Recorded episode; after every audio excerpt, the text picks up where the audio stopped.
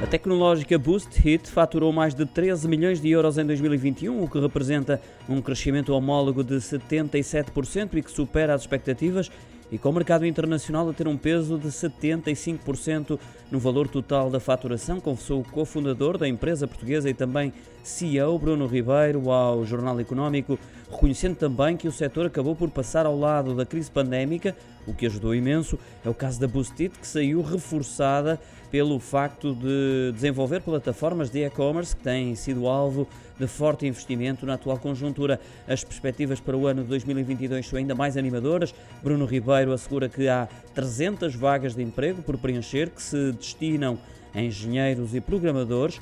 O primeiro passo será dado já no primeiro trimestre, com a abertura do sexto escritório em Portugal, mais concretamente na cidade do Porto, de forma a transmitir proximidade física aos clientes do Norte, tal como fazem os funcionários de Viseu.